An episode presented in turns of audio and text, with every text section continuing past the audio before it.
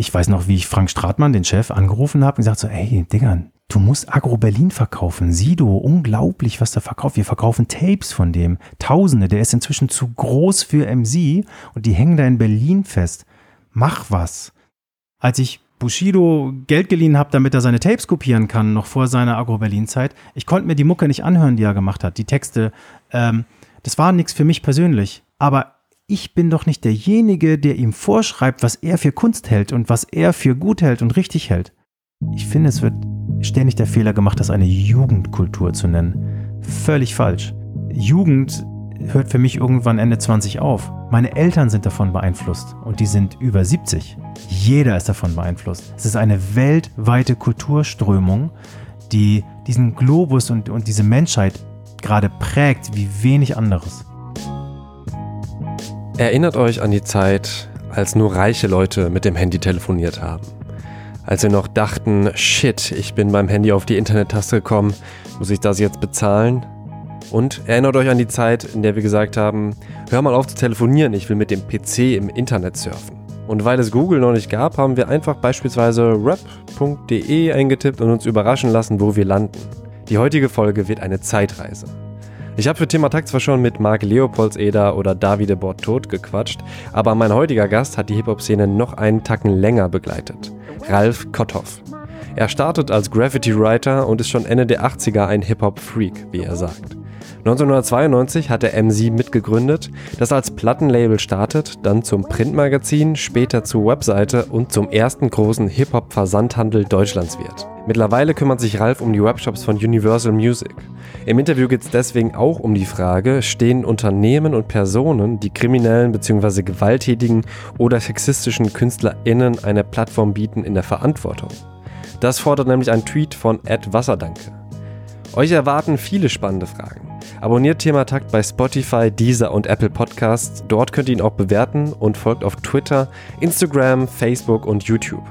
Auf thematakt.de findet ihr auch alle anderen Interviews.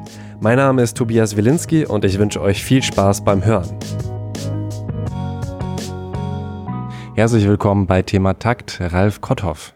Hallo. Heute wird es auf jeden Fall schwierig, sich auf die wichtigen Themen zu konzentrieren, weil du hast halt unfassbar viel. Alleine 16 Umzüge hast du hinter dir, das habe ich schon im Vorgespräch gerade rausgefunden. Aber auch in der Rap-Welt hast du halt sehr, sehr viel bewegt und gemacht und ähm, bist ja auch schon sehr, sehr lange am Start. Du sagst, 88, 89 hast du dich in Hip-Hop verliebt. Ähm, starten wir doch erstmal mit deiner Liebesgeschichte. Oh, das hat mit äh, Graffiti begonnen. Es gab einen Fernsehbericht über einen Sprayer in Berlin, und da habe ich reingeschaltet, nichts ahnt und ähm, es war Amok. Und da wurde ein Piece gezeigt, was er gerade gemalt hatte und er zeigte die Caps, die er auf seiner Hand hatte. Und dann war der Beitrag zu Ende und ich war total elektrisiert.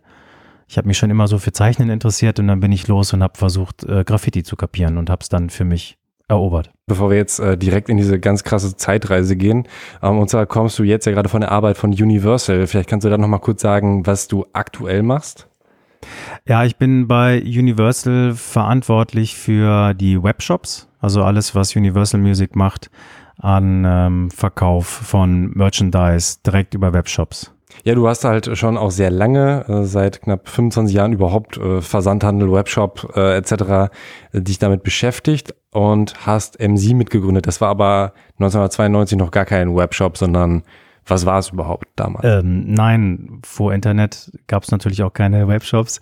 Äh, das war damals ein Schallplattenlabel, das aus der Not heraus gegründet wurde, weil wir deutschsprachigen Rap veröffentlichen wollten. Wir wollten, dass der kaufbar und hörbar ist.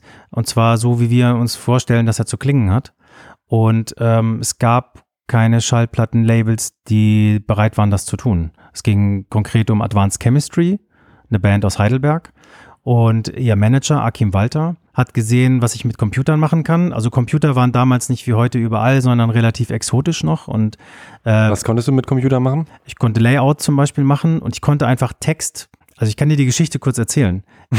Ich bin, ich bin äh, bei einem Mitglied von Advanced Chemistry, äh, G1, komme ich nach Hause, sitzen die Stieber Twins in einem Raum und einer von beiden tippt auf einer Schreibmaschine rum und flucht. Und ich finde dann raus, dass Akim ihm den Auftrag gegeben hat, das Presseinfo zu dem Demo-Tape von Advanced Chemistry fehlerfrei abzutippen. mit einer Schreibmaschine kannst du ja nicht korrigieren. Und er hatte mehrere erfolglose Versuche schon neben sich liegen. Und habe ich gesagt, du, ich kann das auf dem Computer machen. Und das war damals so, als wenn ich sagen würde, ey, ich kann zum Mond fliegen. Ich war ein blutiger Anfänger. Ich war total froh, dass ich bei denen sein durfte, bei den ganzen coolen Leuten. Dann haben die gesagt, ja, gerne, kannst du machen. Am nächsten Tag habe ich denen dann drei Layout-Varianten und ein Cover für ihr Tape äh, zur Verfügung gestellt. Die waren total happy. Und Akim Walter, visionär wie er ist, hat wirklich dann, ich glaube, stehenden Fußes mich angeguckt und gesagt, sag mal, dieses Computer, kann man damit auch ein Magazin machen? Und ich habe gesagt, ja, klar, ja, muss man sich so ein Ding kaufen? Hat er gesagt, okay, ja, krass, lass mal, was kostet so ein Ding? Ich würde gerne ein Magazin machen. Und so ist dann parallel zu dem, dass wir Advanced Chemistry oder Akim hat versucht, die Major Labels das äh, dazu für interessieren, Advanced Chemistry rauszubringen. Erfolglos haben wir dann auch daran gearbeitet, MC Magazin zu machen, also auf Papier. Diese Labelarbeit hast du gar nicht begleitet, sondern warst erstmal wirklich nur so für auf Ruf bereit, für dann ähm, das Magazin zu machen? Ja, definitiv. Ich war für Akim Erfüllungsgehilfe war ich auch total gerne. Also ich war, man nannte das damals Toy. Das ist ein Fachbegriff für jemand, der in, in, in der in Hip-Hop-Szene, der zwar dabei ist, aber nicht zu den Meistern gehört, sondern äh, froh sein darf, dass er dabei sein darf. Und es war auch völlig okay. Das war eine Rolle, die nicht despektierlich war. Ich war derjenige, der einen Computer bedienen konnte, der ein bisschen Grafik darauf machen konnte. Und da war es für mich völlig okay, dass dann so jemand wie Torch oder wie, wie Akim äh, zu mir kommt und sagt, hier, ich brauche das und das, hast du dafür Zeit? Dann hatte ich natürlich immer Zeit. Und dann war ich schwuppdiwupp ähm, der Layouter von dem MC-Magazin. Und mit welchem Programm macht man damals Layout? War das Paint oder gab's das, war das noch gar nicht erfunden zu dem Zeitpunkt? Wenn ich mich richtig erinnere, wir hatten relativ schnell, das hieß PageMaker, ist so der Vorgänger von InDesign, Vorgänger äh, und Quark Express. Es gab damals schon so rudimentäre Layout-Programme. Das gab schon. Äh, völlig absurd, mega teuer. Wir haben damals einen Laserdrucker gekauft. Das waren so die ersten, die man überhaupt kaufen konnte für, es war so teuer wie ein Auto alles. Das kann man sich gar nicht mehr vorstellen heute. Und da haben wir die Sachen dann, die Texte ausgedruckt, Fotos draufgeklebt, wirklich ausgeschnitten mit Skalpell und dann von der Repro-Werkstatt abfotografieren lassen, damit gedruckt werden kann. Ich versuche das nur so ein bisschen zu skizzieren. Es war alles noch mega Handarbeit, obwohl ich mit dem Computer schon sehr, sehr viel ähm, Flexibilität reingebracht habe. Aber es war immer noch, die ersten, erste Ausgabe war noch mit Schere und Klebe und Skalpell. Krass. Wie ging es dann weiter? Also dann die, die Webseite kommt ja erst 99, sagst du. Das heißt, da sind sieben Jahre, in der ihr eine unbestimmte Zahl an, weil du dich einfach nicht mehr erinnern kannst, ähm, Magazine rausgebracht habt. Ähm, ja, also was ich vorhin meinte, der ursprüngliche Plan war, Advanced Chemistry irgendwie an die Major Labels zu verticken. Die haben das aber nicht kapiert. Die haben das für Karnevalsmusik gehalten, wenn da jemand auf Deutsch so rumreimt. Ähm, dann haben wir kurzerhand ein Schallplattenlabel gegründet. Akim hat sich da um alles gekümmert und ich habe dann die Cover gemacht. Ähm, aber auch wieder so, dass mir gesagt wurde, hier ist das Foto, da ist das Logo, mach mal so. Und ich habe das dann gesetzt am Computer.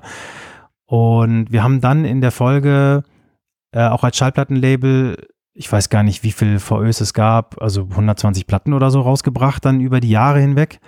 Ähm, und ich habe am Anfang äh, mich um alles gekümmert, wo der Computer für zuständig ist. Also von den Covern, was ich schon gesagt habe, hin zu ganz blöd die Aufträge schreiben, die dann an, aufs Faxgerät gelegt werden, um den beim Presswerk die Platten pressen zu lassen, den Auftrag. Ich habe die ganze Buchhaltung dann auch noch gemacht und ich habe die ganze Abrechnung von dem Verkauf der Schallplatten dann umgerechnet in sowas exotischem wie Excel und habe das dann daraufhin dann die Künstlerabrechnung gemacht, zum Beispiel für das Label. Also alles, wofür du Computer brauchst, das war ich. Aber an sich ist ja auf jeden Fall äh, extrem viel Geld, wenn du sagst, allein der Drucker war schon so teuer wie ein Auto.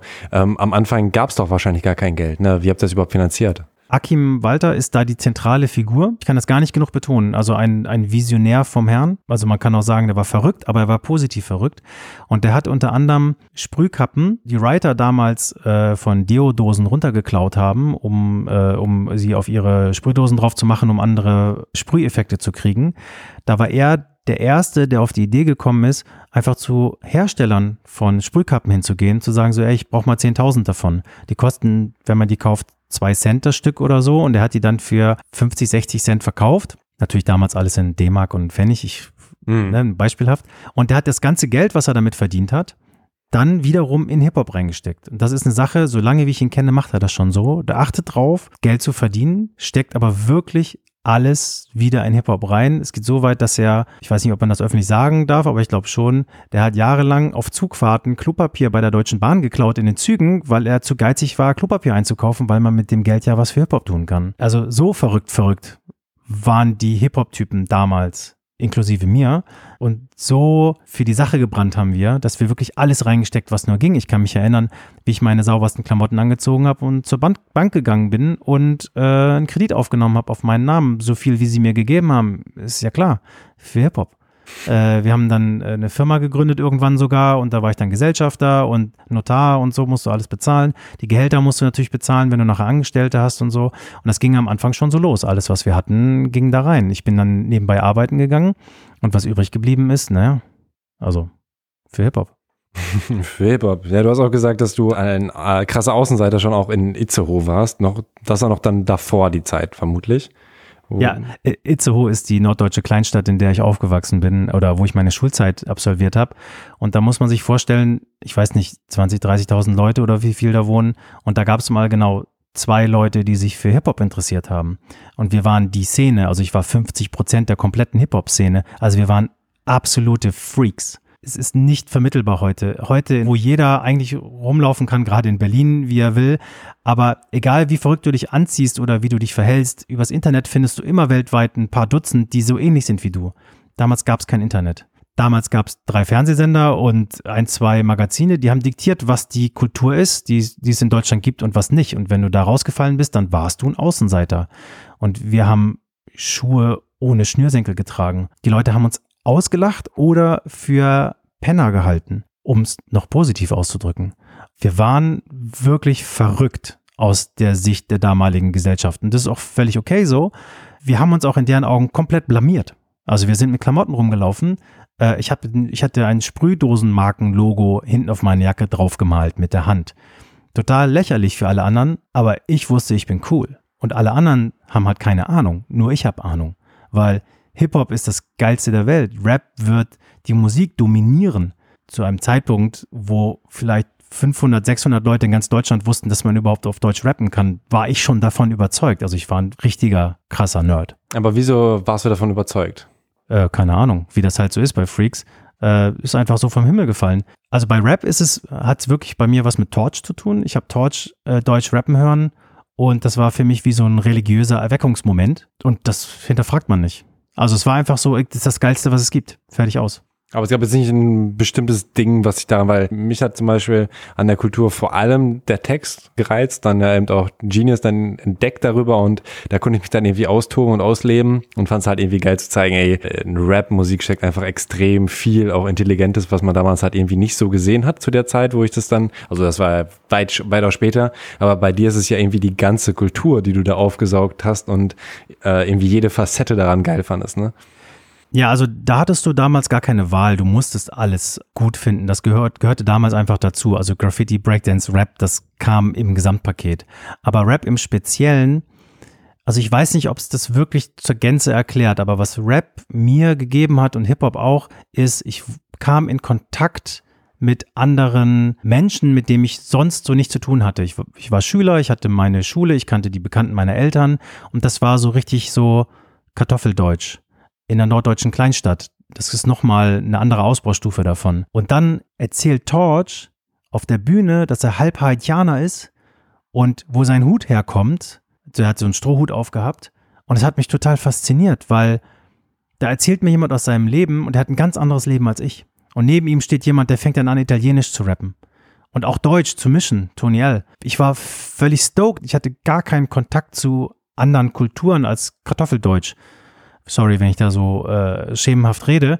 Und das hat Rap mir eröffnet. Ich habe das immer als Qualität wahrgenommen, darüber Kontakt zu Bereichen in der Kultur und in der Gesellschaft und auf der Welt zu kriegen, wo ich sonst nie Kontakt zu gehabt hätte. Ich meine, wir haben uns für eine Kultur interessiert, da ging man davon aus, die wurde in der Bronx erfunden. Die Bronx war damals die Müllkippe von New York, übertrieben gesprochen. Und die Leute, die da lebten, die waren für das, war Abschaum für, für viele andere Menschen. Warum soll man sich mit dem auseinandersetzen, was die da machen? Äh, Bum-Bum-Musik, hier Afrika, dies, das. Äh. Und für mich war das einfach völlig elektrisierend, ohne Filter auf eine gewisse Art auch da Informationen zu kriegen, Gefühle zu kriegen und mit etwas in Kontakt zu kommen, wo ich sonst nie Zugang zu äh, bekommen hätte. Und Rap hat das sehr, sehr pur in sich. Und das ist eine Sache, die hat mich, hat mich an Rapmusik immer mega interessiert und auch mega fasziniert. Ja, da ähm, hast du mir auch äh, geschrieben, weil, also kann man, glaube ich, ganz gut anknüpfen, ähm, weil es eben auch gerade in der Debatte um ähm, Sexismus und ähm, was darf Rap, was sollte man unterstützen, was auch nicht, ähm, weil es ja noch nochmal hochgekocht ist. Und da war es eben ein Tweet, der dich dann ähm, irgendwie auch persönlich äh, irgendwie auch ein bisschen getroffen hat, glaube ich. Aber ja, ich lese ihn einfach mal kurz vor. Und zwar heißt es da, das Problem sind übrigens nicht die Kids, die unreflektiert 187 feiern. Das Problem sind die Erwachsenen, Labelchefs, Produzenten, Booker und Co., die toxischen Wichsern wie Jizzes der Karriere ermöglichen und goldig an Misogynie und Gewaltkultur verdienen und schweigen, wenn Cash fließt. Ich kenne diesen Vorwurf, der da drin steht, in mehreren Ausbaustufen, mehreren Iterationen über die letzten Jahrzehnte und habe immer meine Position dazu gesucht. Ich bin in den Anfang der 90er von Breakern angeschrien worden, dass es doch nicht geht, dass ich Breakdance auf VHS-Kassetten verkaufe. Das wäre Sellout, das wäre der Tod der Kultur, wenn man etwas, was auf die Straße gehört, auf Kassette und dann verkauft. Das wäre ja Kommerzialisierung. Das ist ein, im Kern ein ähnlicher Vorwurf, wie ich später gehört habe, dass ich Agro Berlin sehr unterstützt habe von Anfang an. Und das war auch wieder der Untergang der Kultur oder des Abendlandes. 187 Straßenbande verkaufe ich schon so lange, wie es die gibt. Damals bei MC noch auf Tapes. Heute sogar auch noch bin ich daran beteiligt, dass die ihre, ihre Tonträger verkaufen. Und ich setze mich mit diesem Vorwurf schon sehr lange, sehr intensiv auseinander. Und ich habe da eine sehr dedizierte Meinung deswegen. Wie, wie ist sie? Also, oder, oder wie hat sie sich auch entwickelt? Das knüpft für mich genau an das an, was wir eben hatten als ich gesagt habe, dass Rap mir Zugang gegeben hat zu anderen Gesellschaftsschichten oder einfach Menschen, zu denen ich sonst keinen Kontakt hätte, kann man das Ganze auch umgekehrt sehen. Ich versuche die Klischees und die Verallgemeinerung so ein bisschen niedrig zu halten, aber ich sage es jetzt mal bewusst relativ platt, dass so jemand wie Jizzes die Möglichkeit hat, durch künstlerischen Ausdruck seinen Lebensunterhalt zu bestreiten. Da gibt es nichts in unserer Gesellschaft, was ihm das ermöglicht, außer Hip-Hop. Das gibt nichts anderes bildungsferne Schichten, wie man sagen will, für die Gewalt zum Alltag gehört offensichtlich, dass die im Selbstausdruck, Kunst des Selbstausdrucks, dass die damit überhaupt Gehör finden, dass sie da überhaupt zugelassen werden, da kenne ich nur Rap, da kenne ich nur Hip-Hop, was das zulässt. Und daraus entsteht so viel Gutes. Ich habe Cora E zugehört und habe erlebt dadurch, wie es ist, als Tochter von einer Alkoholikerin groß zu werden, von einer alleinerziehenden Alkoholiker auf Schlüsselkind. Ich habe von einem anderen Rapper mal gehört, ey, überleg mal, wie es ist, das Wort Hurensohn zu hören, wenn deine Mutter wirklich eine Prostituierte ist. Diesen Gedanken überhaupt mal dann zu durchleben, das hat mir zum Beispiel Rap gegeben. Und im Umkehrschluss ist es halt ein sehr, sehr hohes Gut für mich in der Kulturlandschaft in Deutschland, dass Rap die Möglichkeit eröffnet, dass verschiedene Lebensarten und verschiedene Normen füreinander erlebbar werden. Jetzt mal ganz konkret, wenn Jesus in einer Welt lebt und er denkt, dass es dann normal ist, Gewalt auszuüben und zu erfahren, dann ist das eine ganz andere Welt, als in der ich lebe. Ich habe mich noch nie mit jemandem geschlagen. Ich wurde noch nie geschlagen. Aber wir leben im selben Land. Wir leben sogar in derselben Straße vielleicht, vielleicht sogar im selben Haus. Und wir werden in unserer Gesellschaft normalerweise voneinander getrennt, was so den, den, den kulturellen Ausdruck gibt. Und dann gibt es Normen, dann gibt es richtig und falsch und jeder definiert sie irgendwie anders. Und dass Jesus ausdrücken darf, was er jetzt für richtig empfällt und was seine Welt ist, das finde ich sehr wichtig. Also ich muss sagen, dass wenn ich diesen, diesen Tweet, den du vorgelesen hast, das, was ich denke, was dahinter an einer Weltsicht steht, also was die Intention war, zu sagen, so hier, dieses Verhalten was oft wahrscheinlich oder vielleicht da stattgefunden hat, das finde ich falsch. Das sollte man verurteilen. Das sollte man als Gesellschaft nicht als Norm akzeptieren, wenn es irgendwie geht. Diese Position teile ich voll. Das ist auch meine moralische Position. Nur daraus dann abzuleiten, dass Teile des Kulturbetriebes so Typen, oder ich weiß nicht, wie es genau formuliert war, verschlossen bleiben müssen, das finde ich extrem gefährlich. Denn wer entscheidet das? Also ich will es nicht entscheiden. Ich habe damals, als ich Bushido Geld geliehen habe, damit er seine Tapes kopieren kann, noch vor seiner Agro-Berlin-Zeit. Ich konnte mir die Mucke nicht anhören, die er gemacht hat, die Texte. Das war nichts für mich persönlich. Aber ich bin doch nicht derjenige, der ihm vorschreibt, was er für Kunst hält und was er für gut hält und richtig hält. Genauso gut möchte ich nicht, dass andere das sind. Und ich finde, dass unsere Gesellschaft und unser Staat sollte Mittel und Wege dafür finden, sich damit auseinandersetzen. Ich finde, die Bundesprüfstelle für jugendgefährdende Medien, die den Index aufstellt, eine Institution, die in die richtige Richtung geht. Sowas muss es geben. Und die machen teilweise eine sehr gute Arbeit und machen sich sehr viel Gedanken. Genauso gut finde ich, dass wir als Demokratie ein Rechtsstaat sind, dass der Vorwurf, der gegen Jesus geäußert wird, da geht es um Gewalt. Das verstößt gegen unsere Gesetze. Dafür gibt es die Polizei, dafür gibt es äh, Staatsanwaltschaft und die Gerichte. Auch wieder was, womit ich mich nicht auskenne. Aber das hat auch mit dem Kulturbetrieb bitte nichts zu tun. Natürlich habe auch ich da eine Grenze von Sachen, von Inhalten, wo ich sage, okay, das würde ich nicht mehr veröffentlichen. Hm, wo wäre die? Das ist von Fall zu Fall abhängig. Ich weiß, dass die Grenze bei mir wahrscheinlich an einer ganz anderen Stelle ist als bei der Autorin von dem Tweet. Denn ich habe in der Vergangenheit, ja, jung, brutal, gut aussehend, äh, 1, 2 und 3 verkauft. Wie gesagt, Agro Berlin äh, mit zum Aufstieg verholfen und so weiter und so weiter.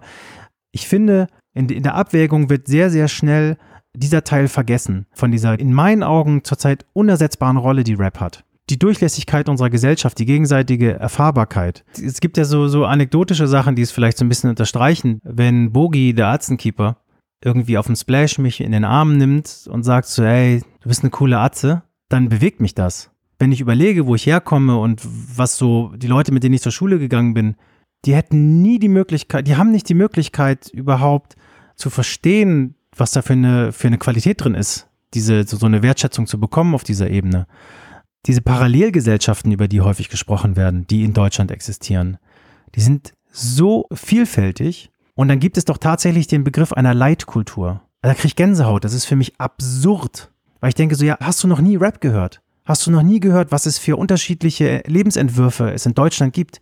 Real existierend. Was es für Umstände gibt. Das ist dann für mich was anderes, wenn ich dann irgendwo im Spiegel dann einen Artikel darüber lese, über die Obdachlosigkeit in irgendwo oder so. Das ist so ein bisschen akademisch abgekanzelt. Aber wenn jemand, der auf der Straße gelebt hat, mir über sein, über sein Leben was vorrappt, dann hat das eine wahnsinnige Qualität.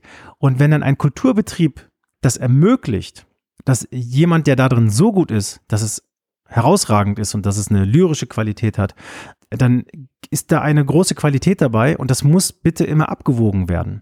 Und dass den Leuten, die das dann ermöglichen, dass die nicht immer richtige Entscheidungen treffen, beziehungsweise dass es da auch äh, fragwürdige Sachen bei gibt, das muss man dem Ganzen auch zugestehen. Wie alles ist es eine Waage. Wenn ich jetzt ähm, auch mal ein, ein Gegenargument wäre ja, oder vielleicht, äh, wie siehst du, äh, siehst du es denn, wenn der Teil der Gesellschaft, der zum Beispiel jetzt gerade AfD wählt und durchaus auch vielleicht rassistische, aber nicht gegen irgendwelche Gesetze verstoßende Texte ähm, machen würde, dann würdest du das ja wahrscheinlich auch eher begrüßen, weil dieser Teil der Gesellschaft ja eben auch existiert. Ja, na gut, also ich finde, dass die Rechten, die kriegen so viel Raum in unserer Gesellschaft, in unseren klassischen Medien, denen gestehe ich nichts weiter zu, die haben genug. Also die werden über die Gebühr gehört. Für die brauche ich mich nicht stark machen. Es interessiert mich mehr, von Leuten zu hören, von denen ich vorher nicht wusste, dass es sowas gibt. Also mich interessiert, was Schwester Eva zu erzählen hat über ihr Leben und über, über die Gesellschaft, in der sie lebt. Wenn sie im Interview selbstverständlich sagt so, ja, ey, du kannst mir über Männer erzählen, was du willst, die gehen alle zu Prostituierten. Das ist die Welt, in der sie lebt. Sie hat Jahrzehnte in einer Welt gelebt, in der alle Männer zu Prostituierten gehen. Das stimmt aus ihrer Sicht, das ist so. Da gibt es nichts in den Medien, was das sonst zulässt. So jemand wie Schwester Eva wird entweder auf RTL 2 vorgeführt oder wird als Einzelperson herausgestellt, wirkt dann wie so ein, keine Ahnung, wie, wie so ein Haustier oder so, ich weiß nicht, wie ich sagen soll, oder so wie eine Statue, aber durch ihre Kunst wirkt sie auf mich als Mensch, ihre Emotionen kann ich hören, kann ihr Leben erfahren und kann vor allen Dingen auch was über ihre Regeln und ihre Normen, nach denen sie lebt und was so, was sie durchs Leben gebracht hat. Das finde ich großartig, dass sowas erfahrbar ist für uns. Und das ist auch, weil du vorhin die AfD angesprochen hast. Ich hab, bin, bin politisch nicht besonders gebildet. Ich denke aber zu wissen, dass das, was wir so als rechtes Gedankengut bezeichnen, zum großen Teil Unwissen oder vielleicht sogar negativ gesprochen Dummheit ist. Bleiben wir mal bei Unwissenheit. Ich meine, man sieht das ja, dass die äh, Rechtspopulisten oder die, die rechten Ideen sind da am stärksten, wo es am wenigsten Kontakt zu anderen Kulturen als Kartoffeldeutschland gibt. Daraus der Umkehrschluss ist, je mehr die dazu Kontakt hätten, desto weniger äh, wär, wären sie wahrscheinlich rechts. Also wenn jemand wie Haftbefehl die deutsche Sprache ändert, das kann doch nur positiv sein. Also ich, ich kann mir überhaupt nichts anderes vorstellen. Ich gehe davon aus, dass wenn ein Sprachforscher so in 100 Jahren sich die Geschichte der deutschen Sprache anguckt und über so Leute wie, keine Ahnung, Goethe und was ich, wer noch so daran anscheinend mitgewirkt hat, dass die Sprache sich geändert hat, darüber redet, dann redet er auch im nächsten Satz über Haftbefehl und andere deutsche Rapper. Da wird es wird die Epoche sein, wo die deutsche Sprache stark in den Wandel gezogen wurde durch Straßenkultur, durch Rap, durch den migrantischen Einfluss, der darüber ein Sprachrohr bekommen hat.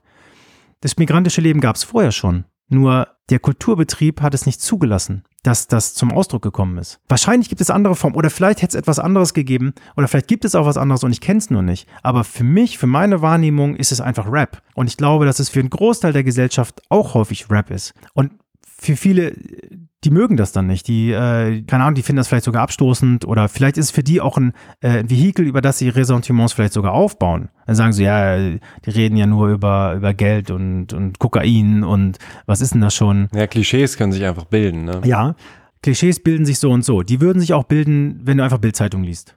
Aber dann hörst du mal ein Haftbefehl-Album und dann hörst du, wie er in einem Skit davon erzählt, dass er natürlich als Ladendieb angesehen wird, wenn er in einem Luxusmodengeschäft ist. Und seine Reaktion ist, ey, siehst du nicht draußen den Mercedes stehen, das ist meiner. Das ausdrücken zu können, dieser Kniff, der hätte irgendein WDR-Redakteur, studierter Akademiker, der hätte das niemals zugelassen, weil er sagt so, ey, warum ist denn der Besitz von einem Auto eine Antwort darauf, dass du für einen Ladendieb gehalten wirst? Aber emotional, wenn man das hört, versteht man das total. Sondern man sagt so, ey Lady, ich hab's nicht, ich hab's nicht nötig, ich, ich hab Geld. Und der Beweis ist entweder an meinem Handgelenk oder steht da draußen. Also wenn ich so viel Geld hätte wie, wie Haftbefehl, da vermutlich würde ich, würde es nicht an meinem Handgelenk hängen oder da, da draußen stehen. Es würde in Hip-Hop stecken. oh ja. Aber verstehst du, was ich meine? Ja, ja, voll. Aber ich würde nochmal auf den Vergleich von vorher, ähm, weil du hast einfach gesagt, dass die Leute, die eh schon genug stattfinden, also eben Rechte, die brauchen nicht noch mehr Plattformen. Aber als Tweetverfasser oder allgemein als Kritiker von an sich sexistischen Rap, kann ich ja auch sagen, hey, Sexisten haben für mich schon genug Platz, die sollen nicht auch noch da stattfinden. Also ich kann ja das Argument, was du quasi dagegen ähm, nutzt, kann ich ja auch für mich quasi dafür benutzen. Weißt du, was ich meine? Äh, ja, Moment. Da ist Rap nicht alleine, da wird Sexismus an die Öffentlichkeit gezogen und man kann damit umgehen. Wie die MeToo-Debatte. Bei Rap ist es aber auch so. Bei vielen Rappern kann man das auch sehen. Ihr erstes Album da sind sie völlig unreflektiert. Die Welt, in der sie leben, drücken sie einfach so aus, die Moralvorstellungen, die sie haben. Und da kommen dann Sachen zum Vorschein, mit denen sie dann auf einmal konfrontiert werden. Dann müssen sie sich auch mal anhören, so, ey Digga, das kannst du so nicht sagen. Sowieso, meine Kumpels und ich reden alle so. Ja, okay, aber es gibt noch mehr als deine Kumpels und dich. Das heißt, auch für den, auch für die Künstler entstehen auf einmal Wechselwirkungen mit Schichten, mit denen sie vorher nicht, oder mit Leuten oder über Menschen, mit denen sie vorher nicht in Kontakt waren. Und auch da funktioniert es nicht selten, äh, sich die zweite und die dritte Platte, wird, was, was so die moralischen Normen angeht, sehr viel mainstreamiger. Ich wünsche, ich könnte es jetzt schön belegen. Und klar bin ich persönlich gegen Sexismus. Aber da gebe ich Davide Bottot, der bei dir war, auch recht, der sagt, aber durch die Auseinandersetzung, die auch zurzeit noch stattfindet, habe auch ich persönlich mehr gelernt. Ich dachte immer, ich wäre darauf sensibel und würde damit gut umgehen. Aber wahrscheinlich, wenn ich das, äh, wenn ich jetzt rückblickend betrachte, hätte es dann noch viel Verbesserungsbedarf gegeben.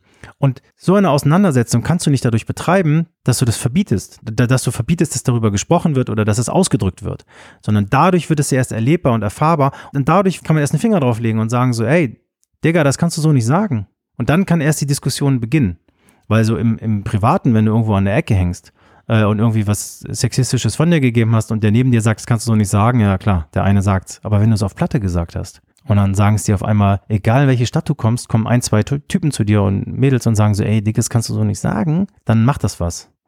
Wobei der andere Effekt halt auch ist, dass es dadurch mehr Leute sagen, weil sie wiederholen und weil sie es feiern und cool finden. Wie siehst du denn den Einfluss von Rap eben umgekehrt auf die Leute?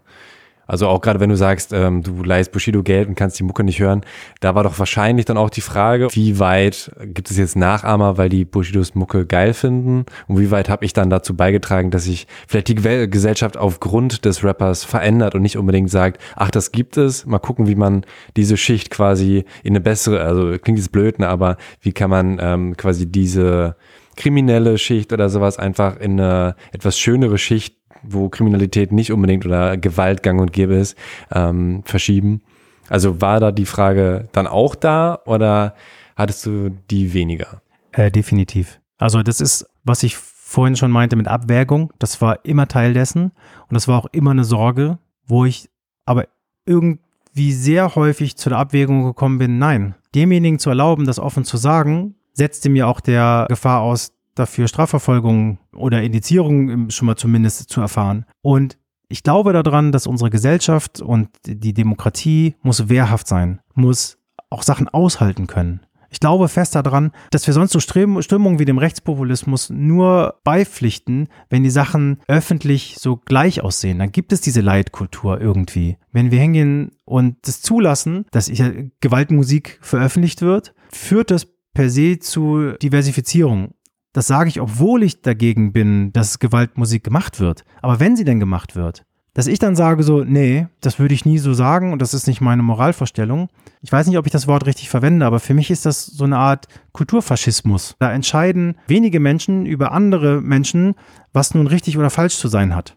Und richtig und falsch ist für mich eine Frage der Gesetze, dann gilt es für alle, oder eine Frage der Moral, dann gilt es für mich persönlich. Wenn da jemand die Gesetze nicht übertritt und er eine andere Moralvorstellung hat oder ich eine andere dahinter vermute, hinter dem, was er macht, Warum sollte das dann dazu führen, dass ich ihm Zutritt verwehre?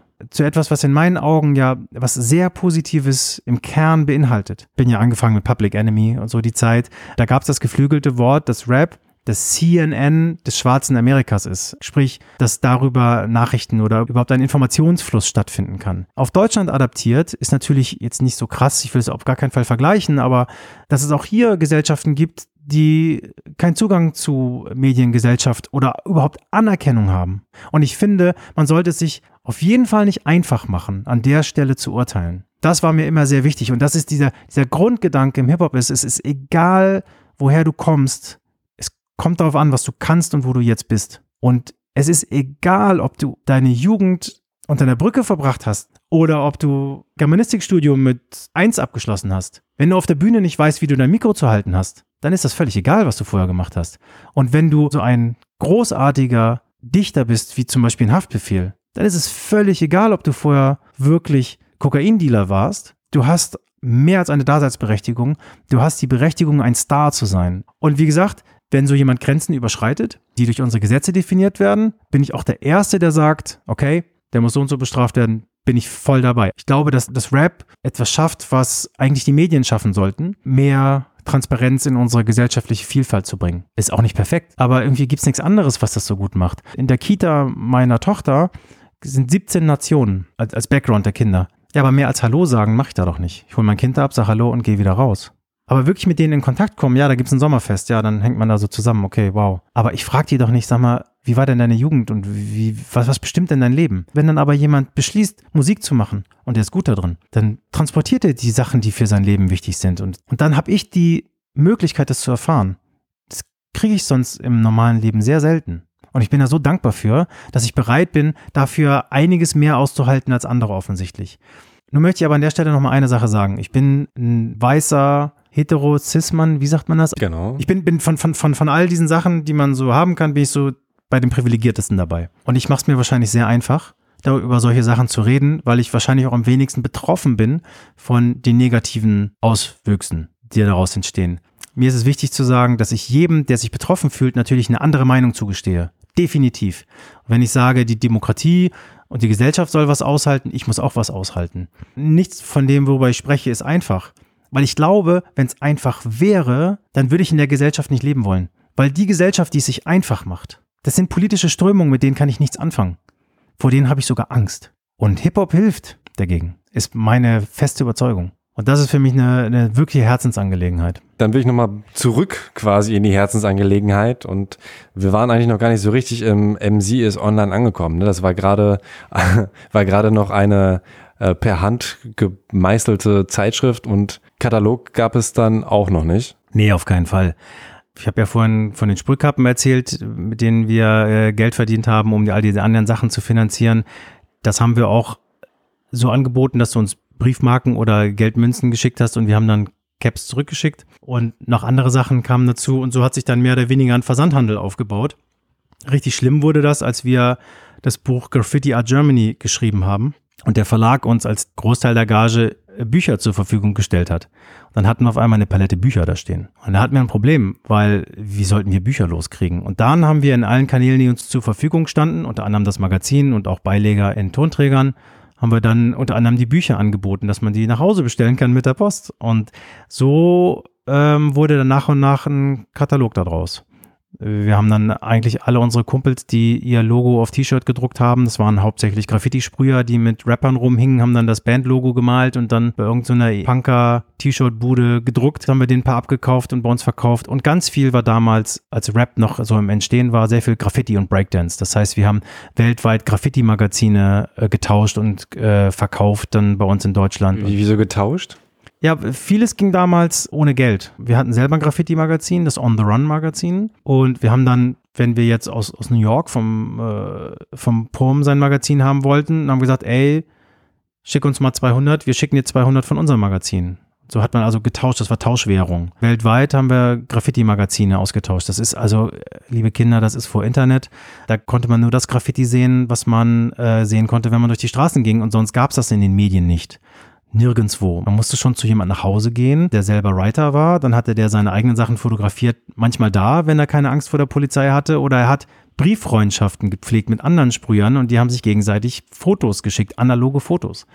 Und wir haben dann angefangen und andere auch parallel Magazine daraus zu machen, teilweise mit dem Fotokopierer, teilweise sogar dann echt schon gedruckt und das wurde weltweit getauscht. Die Graffiti-Sprüher sind in meinen Augen sowieso neben den Breakern, aber hauptsächlich glaube ich sind es die Graffiti-Sprüher gewesen, diejenigen, die das weltweit vernetzt haben, die überhaupt zu einer Zeit, als in Deutschland die Kultur wenige hundert Menschen groß war, es ist ja, es ist ja nicht in sich tragfähig, da jetzt was Kommerzielles mitzumachen, weil äh, selbst wenn du was produziert hast, du kanntest dir alle, du kannst den ja nicht, du hast das meiste verschenkt am Ende des Tages, weil man sich ja eh gegenseitig kannte ähm, oder zu billig verkauft, was ja auf selber rauskommt.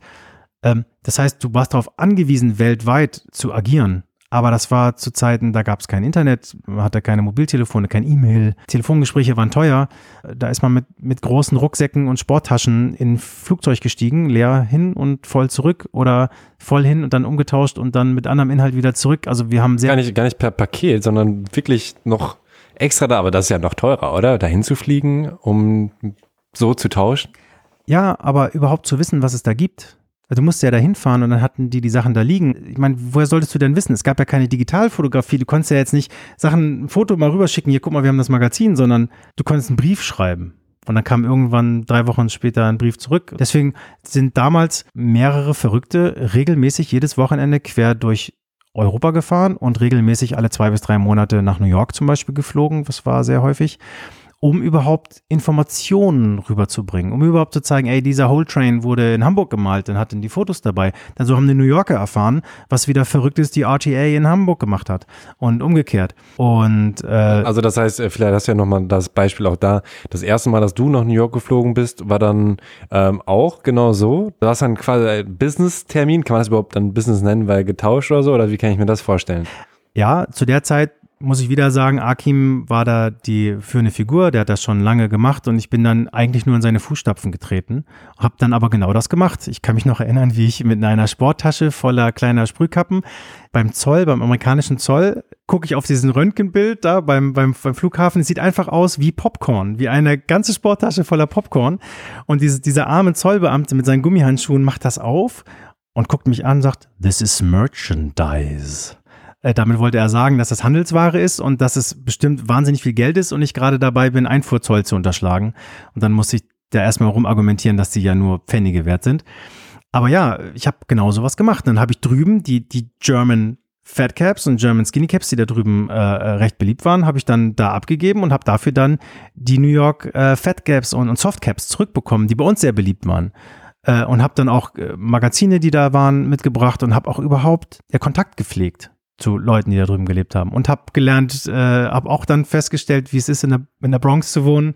Äh, und solche Sachen habe ich natürlich dann auch für mich persönlich erlebt. Aber es war eigentlich hauptsächlich, ja, mein Gott, Business kannst du es ja nicht nennen, weil es ist ja Hobby. Also ich muss dir vorstellen, du machst was, was nur noch wenig hundert Menschen auf der Erde überhaupt interessiert.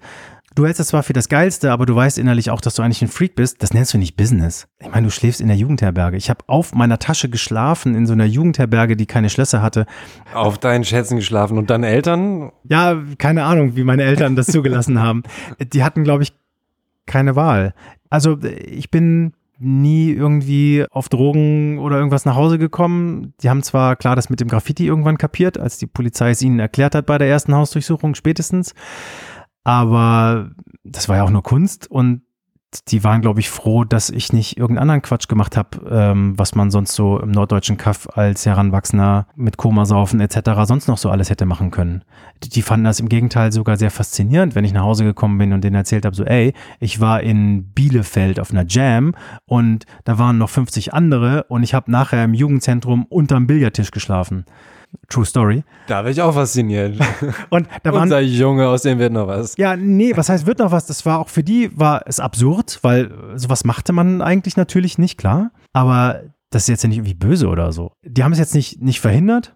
Und solange ich die Schule nicht abgebrochen habe, waren sie so, ja, okay, der Junge hat halt sein komisches Hobby. Also wann ist äh, MC denn jetzt eine Internetseite mit Informationen geworden? Wir bewegen uns immer noch äh, gefühlt in den äh, 60ern von deiner Erzählung, aber es sind ja nun mal die 90er. Aber so wirklich Magazin in Online-Form ist es erst deutlich später geworden, ne? 99 sagst du. Ja, so um den Dreh. Wir haben wir haben uns professionalisiert, so um 95, da haben wir eine GmbH gegründet und ich habe meinen Job aufgegeben und wir haben ein Büro aufgemacht und da war alles analog mit Fax äh, und solchen Sachen. Und das Internet kam dann irgendwann auf und 99, ähm, wir hatten dann die Webseite irgendwann angemeldet, mc.de und mc.com. Und irgendwann, ich weiß nicht, ich glaube, es war Anfang 99, habe ich eine Rechnung bekommen für diese Domain und die war irgendwie mega hoch. Und dann habe ich da reingeguckt, denke so, hä? Und damals sehr viel teurer als heute. Da stand dann drin irgendwie keine, ich weiß, ich kann die Zahlen nicht wiedergeben, aber irgendwie so 2000 Leute waren auf ihrer Webseite, deswegen kostet es jetzt so und so viel. Dann habe ich buchstäblich da angerufen, ich so 2000 kann gar nicht sein. So viel Computer gibt's doch gar nicht, die ans Internet angeschlossen sind. Und die so, doch, doch, doch, doch, doch. Und dann haben die mir Statistiken gezeigt, wie immer mehr Leute darauf dann die Domain, wo zum Platzhalter ich dahin gepackt hatte. Ach, da war noch gar kein Inhalt drauf. Nö, da war nur ein Logo und so hier MC, hier ist unsere Telefonnummer, unsere Faxnummer mäßig. So war das, irgendwie sowas war da drauf. Und das fand ich natürlich krass. Wir waren ja immer auf der Suche, Wege für Hip-Hop zu erschließen, dass wir das Ganze professionalisieren, dass wir ein Business daraus machen. Und wenn auf einmal Aufmerksamkeit von alleine ankommt, war ich sofort elektrisiert. Ich habe mir sofort HTML beigebracht und habe sofort angefangen, eine Webseite zu bauen. Es gab damals kein Google. Man konnte nicht einfach noch irgendwas suchen. Äh, habe ich dann angefangen, andere Webseiten, die ich kannte, dann dazu verlinken. Es gab dann so ein Linkverzeichnis, äh, das Link-Projekt. Äh, dann gab es da natürlich ein Gästebuch, später ein Diskussionsforum, um Austausch überhaupt zu fördern. Kann ja nur gut sein. Damals kannte ich die Trolle noch nicht, habe ich aber schnell kennengelernt. Ähm, dann gab es natürlich News und irgendwann gab es natürlich auch den Shop, dass die Sachen, die wir über Zettel und Katalog verkauft haben, auch da online gestellt haben. Krass, ich hätte eigentlich gedacht, weil ihr wart ja gerade eigentlich Versandhandel, dass ihr mit dem Shop sogar eher gestartet wärt. Nein, nein, nein, nein, nein. Wir haben angefangen mit Anzeigen in unserem Magazin und in Fremdmagazinen und Papierkataloge, die haben wir den Leuten nach Hause geschickt. Und dann haben die uns ausgefüllte Bestellzettel mit der Post geschickt oder mit dem schon viel zitierten Fax. Also, aber wenn ihr vorher gewusst hättet, dass Internet irgendwie funktioniert und so, wärt ihr wahrscheinlich schon mit dem Shop gestartet, oder? Aber Weil es gab's nicht. Also 95, als wir damit angefangen haben, gab's ja das Internet so noch nicht. Mhm. Beziehungsweise. Nee, nee, aber ich meine, als du jetzt erzählt hast, wie du an die Seite gegangen bist, da kam ja erstmal alles andere, so Forum, Gästebuch und so weiter und dann ja der Shop. Ja, das ist einfach mega kompliziert. Du musst dir vorstellen, ich habe das alles so nebenbei gemacht und mir selbst beigebracht. Und dann ist natürlich einfacher, so ein Gästebuch konntest du als Plugin irgendwo besorgen und online stellen. Und sobald es dann die ersten Shops gab, da habe ich natürlich so eingenommen und dann auch online gestellt. Vorher hatten wir, glaube ich, so Listen. Ähm, und äh, man konnte unseren, unseren Bestellzettel dann da runterladen oder, oder das Gesamtverzeichnis unserer 45 verschiedenen Artikel, die man bei uns kaufen konnte oder sowas. Das habe ich natürlich sofort online gestellt. Ich war meines Erachtens mit MC.com immer so weit, wie man sein konnte zu dem jeweiligen Zeitpunkt es gab damals auch nichts Professionelles im Internet. Das kann, kann, man auch heute, das kann man nicht nachvollziehen. Äh, natürlich gab es oben links in der Ecke so ein Logo, so ein GIF, was sich immer gedreht hat. Und in, in, uns, in unserem Link-Projekt konntest du, äh, wenn du, wenn du ein paar Votes eingesammelt hattest, konntest du so ein Gold-Badge kriegen. Und also das war so ri richtig, wie man sich so eine Seite aus den 90ern vorstellt. Man kann sich es auch auf archive.org noch angucken, da kann man so zurückgehen. Äh, da sind leider nicht mehr alle Grafiken drin, aber so ein bisschen kriegt man noch das Gefühl dafür. Und es war eigentlich immer, ich habe MC und wir haben uns, glaube ich, immer als Plattform verstanden. Und da war es für mich komplett selbstverständlich, dass in diesem Link-Projekt auch andere Mail-Order-Seiten verlinkt werden. Ich meine, für mich war das völlig absurd. Wir haben den Hip-Hop-Mail-Order gemacht, weil wir der Einzige und Erste waren. Und irgendwann, zwei, drei Jahre später, hat jemand anders auch Versandhandel gemacht für Hip-Hop. Dachte ich so, hä, wir machen es doch schon, warum machen jetzt selbst ein? Und wir hatten das Problem, dass wir uns Hip-Hop Mail Order genannt hatten. Also nicht MC Hip-Hop Mail Order.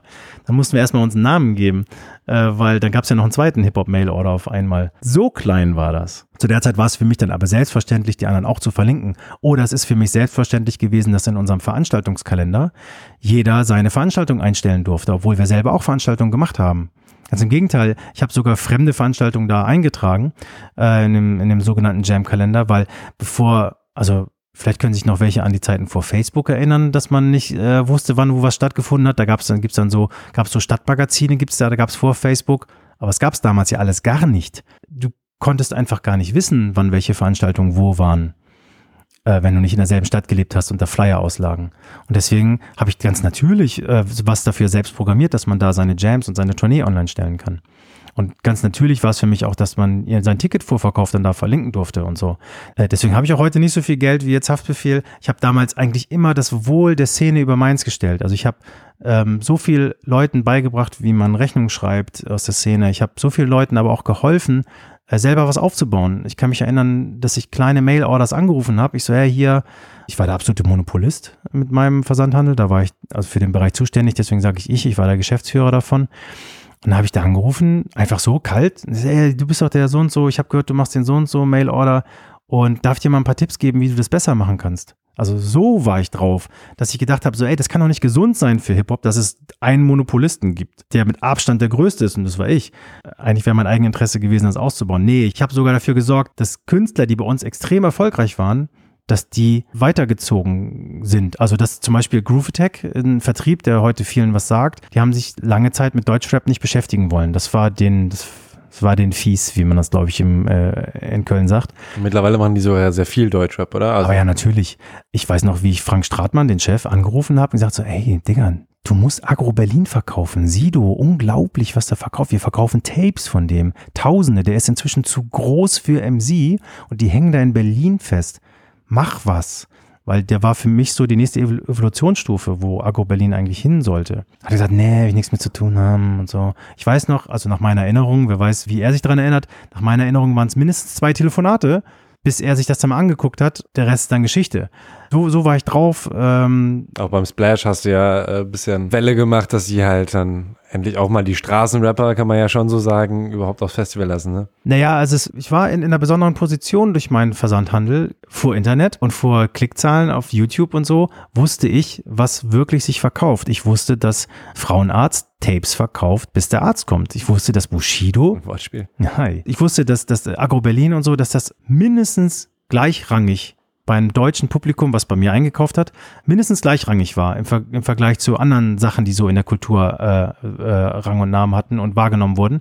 Aber auf dem Splash Festival, wenn man sich die Lineups anguckt, war es sehr lange sehr dominiert von, ich sag jetzt mal, Backpack-Hip-Hop. Und es gab regelmäßig, mindestens einmal im Jahr, dann den Anruf von Mirko, vom Splash, ja, was verkauft sich denn gut bei dir? Wie sieht's denn aus? Und so Newcomer, ich war nicht seine einzige Quelle, aber ich war eine seiner Quellen, rauszufinden, was überhaupt in Deutschland es für Rapper gibt, die äh, Zuspruch, Zuspruch hatten. Ich kann mich regelmäßig daran erinnern, dass ich ihnen gesagt habe, so, ey, ihr könnt, es gab den Begriff Straßenrap nicht oder Gangsterrap nicht. Agro Berlin und Fickenrap oder so, haben, haben sie vielleicht gesagt. So was wollen wir bei uns auf dem Festival nicht haben, war die Aussage. Und da habe ich dann auch gesagt, ey, das, das kannst du nicht machen.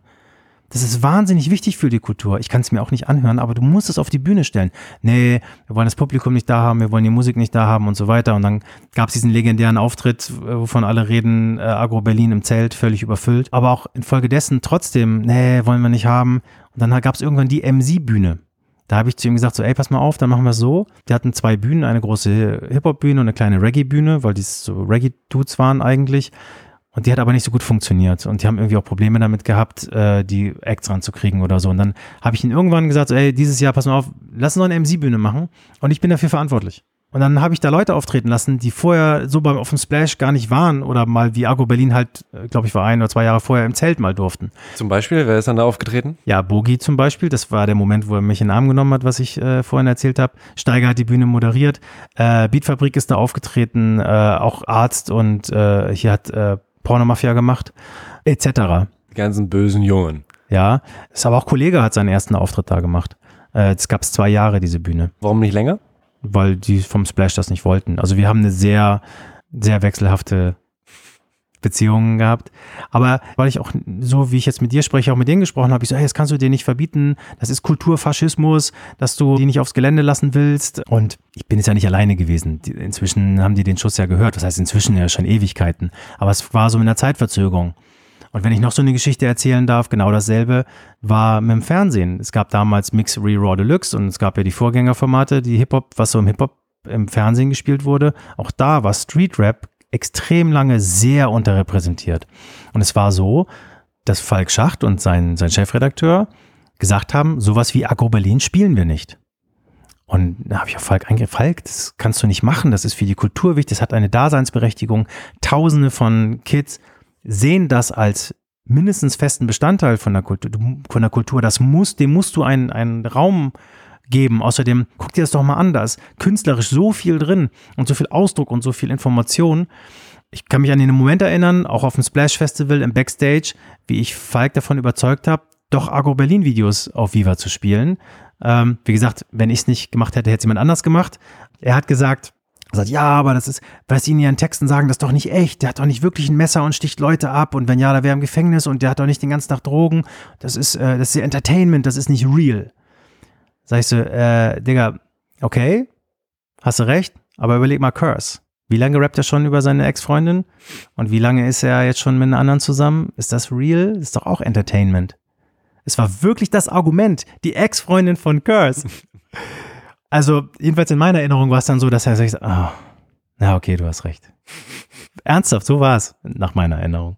Ich meine, natürlich waren die schon lange im Widerstreit damit und natürlich haben jede Menge Leute sich vollgelabert, aber er hat wirklich zu mir gegenüber gesagt, so, ja, okay, du hast recht und ab dem Moment haben sie Argo Berlin auf Viva gespielt. Und das habe ich jetzt ja als Beispiel erzählt, wie ich damals drauf war und wie ich meine Rolle gesehen habe und was ich so gemacht habe mit meiner Energie und auch mit dem, mit den Sachen, die wir verdient haben. Sprich, das Geld, was wir eingenommen haben, haben wir immer wieder reingesteckt. Ich habe immer wieder Energie reingesteckt und versucht, Leute, die es noch nicht verstanden haben, zu überzeugen, dass äh, Rap und Hip-Hop einfach das Größte ist, was es gibt und unterstützenswert ist. Du hast ja auch erzählt, dass Leute dich dann gefragt haben, was verkauft sich. Sind denn diese Verkäufe nicht in die Charts eingeflossen? Äh, was sind für Charts? Das sind Tapes, die irgendwo kopiert wurden, GEMA-frei, sage ich jetzt mal vorsichtig, äh, oder einfach straight up auch gebootlegt wurden wohl, äh, die uns verkauft wurden. Wir haben sie weiterverkauft. Äh, was sind für eine Charts? Also es waren schon auch hin und wieder offizielle Produkte dabei oder habt ihr nur Bootlegs verkauft? Nee, also äh, du musst dir vorstellen, wenn, wenn Bushido irgendwas auf ein Tape aufnimmt und dann hier in Berlin in eine Kopierstraße geht und davon ein paar Kopien zieht und das MC gibt und MC schickt das über Kataloge und über eine Webseite, die keiner kennt, äh, verkauft das an, an irgendwelche Jugendlichen, da kriegt doch die GfK oder die Charts oder die Medien, kriegt da nichts von mit. Da haben sogar die Journalisten, die sich mit Hip-Hop und Rapmusik auseinandergesetzt haben, nichts von mitbekommen. Da haben die, die Medien, die Vertriebe, die ganze Musikindustrie nichts von mitgekriegt. Deswegen habe ich auch die Not gesehen und die Notwendigkeit gesehen, dass ich als Fürsprecher auftrete. Dass ich halt hingehe und sage, und die Leute angesprochen habe, die mir zugänglich waren, so, ey, das ist wichtig, da passiert ganz viel. Wir verdienen damit Geld. Wir verschicken davon Tausende. Guckt euch das mal an. Zu einer Zeit, da gab es auch noch nicht professionelle Musiker oder Labelbetreiber, die sich damit wirklich auseinandergesetzt haben. Da gab es die ganzen Indie-Leute. Aber wenn du jetzt Rapper in Berlin, in Tempelhof irgendwo warst, äh, du wusstest gar nicht, wen du jetzt wo ansprechen sollst, um den Deal bei Groove Attack zu kriegen oder so. Woher auch? Aber war es denn dann illegal, was ihr gemacht habt? Teilweise? Nein. nein. Ja, okay. Äh, was heißt illegal? Natürlich, ähm, der Grund, warum es die Stieber Twins Platte heute nicht auf Spotify gibt, ist, dass da ungeklärte Samples drauf sind. Also auf eine gewisse Art war Stieber Twins zu veröffentlichen auf Vinyl und auf CD illegal, urheberrechtlich gesehen. Und genauso war es dann auch illegal, oder ich gehe fest davon aus, dass es illegal war, äh, was zum Beispiel Bushido oder Frauenarzt mit seinen Tapes gemacht hat, weil die haben garantiert nicht GEMA dafür gezahlt, dass sie das irgendwo kopiert haben. Ach so, wenn ich selbst äh, Mucke aufnehme und die auf eine CD packe und die dann nochmal kopiere, muss ich an die GEMA theoretisch Geld bezahlen? Also wenn, wenn irgendjemand daran beteiligt ist, der GEMA-Mitglied ist, dann musst du das sofort machen. Es gibt GEMA-freie Musik, aber die ist so exotisch, also sobald du ein Sample machst, zack. Ähm, ja, du musst für, für jede Tonträger, das nennt sich mechanische Lizenz, also für die mechanische Vervielfältigung, damals ging es ja nur um Tonträger, also physische Tonträger. Das gibt es heute im digitalen auch, aber damals, da musst du für bezahlen, ja. Achso, das heißt, äh, ich konnte auch, ich musste quasi nicht nur die Produktionskosten einkalkulieren, wenn ich sage, ich mache 1000 oder 500 Platten, sondern auch immer, äh, wenn ich es dann auf die legalste Weise mache, kalkulieren, wie viel GEMA-Gebühr ich für jede einzelne noch mitbezahlen muss und sowas. Ja, und dann musstest du die Tonträger äh, anmelden, dann die ganzen Autoren, die daran beteiligt waren und das Geld wurde ja nachher wieder ausgeschüttet an, an die beteiligten Künstler nach Abzug von, von GEMA. Aber äh, ich meine, wir reden hier über Tapes, die irgendwo in Südberlin kopiert wurden. Aber die habt ihr ja zu Tausenden verkauft. Das kann man sich ja auch fast nicht vorstellen. Ja, gut, war das, zu, das, das war auch schon zu der Zeit, da gab es ja schon CDs, ne, sogar. Äh, nur diese, ähm, diese Tonträger halt nur auf Kassette, ne? Naja, also ich rede natürlich über einen Zeitraum, wo es mehrere Sachen parallel gab. Das, die Sachen haben sich nicht so schnell abgewechselt wie heute, wo, keine Ahnung, vor drei Jahren Spotify noch eine Randerscheinung war und heute gefühlt irgendwie alles dominiert. Damals, äh, dass die Kassetten gehen und die CDs gekommen sind, das ging nicht so schnell. Das hat sich lange überlappt. Und wir haben auch Mixtapes auf CD haben wir verkauft. Klar, Mixtapes zum Beispiel, wenn wir über illegale Tonträger reden, das ist ja eigentlich illegal gewesen, aber war ein Riesengeschäft, was wir alle betrieben haben auch geduldet. Nee, aber wir haben schon wirklich auch von Kassetten mal Tausende verkauft. Das sind natürlich jetzt Aus Ausnahmeerscheinungen, so jemand wie Prinz P oder wie MC Bastard oder Sido, Sekte oder äh, überhaupt die Royal Bunker Releases, das oder Cool Savage.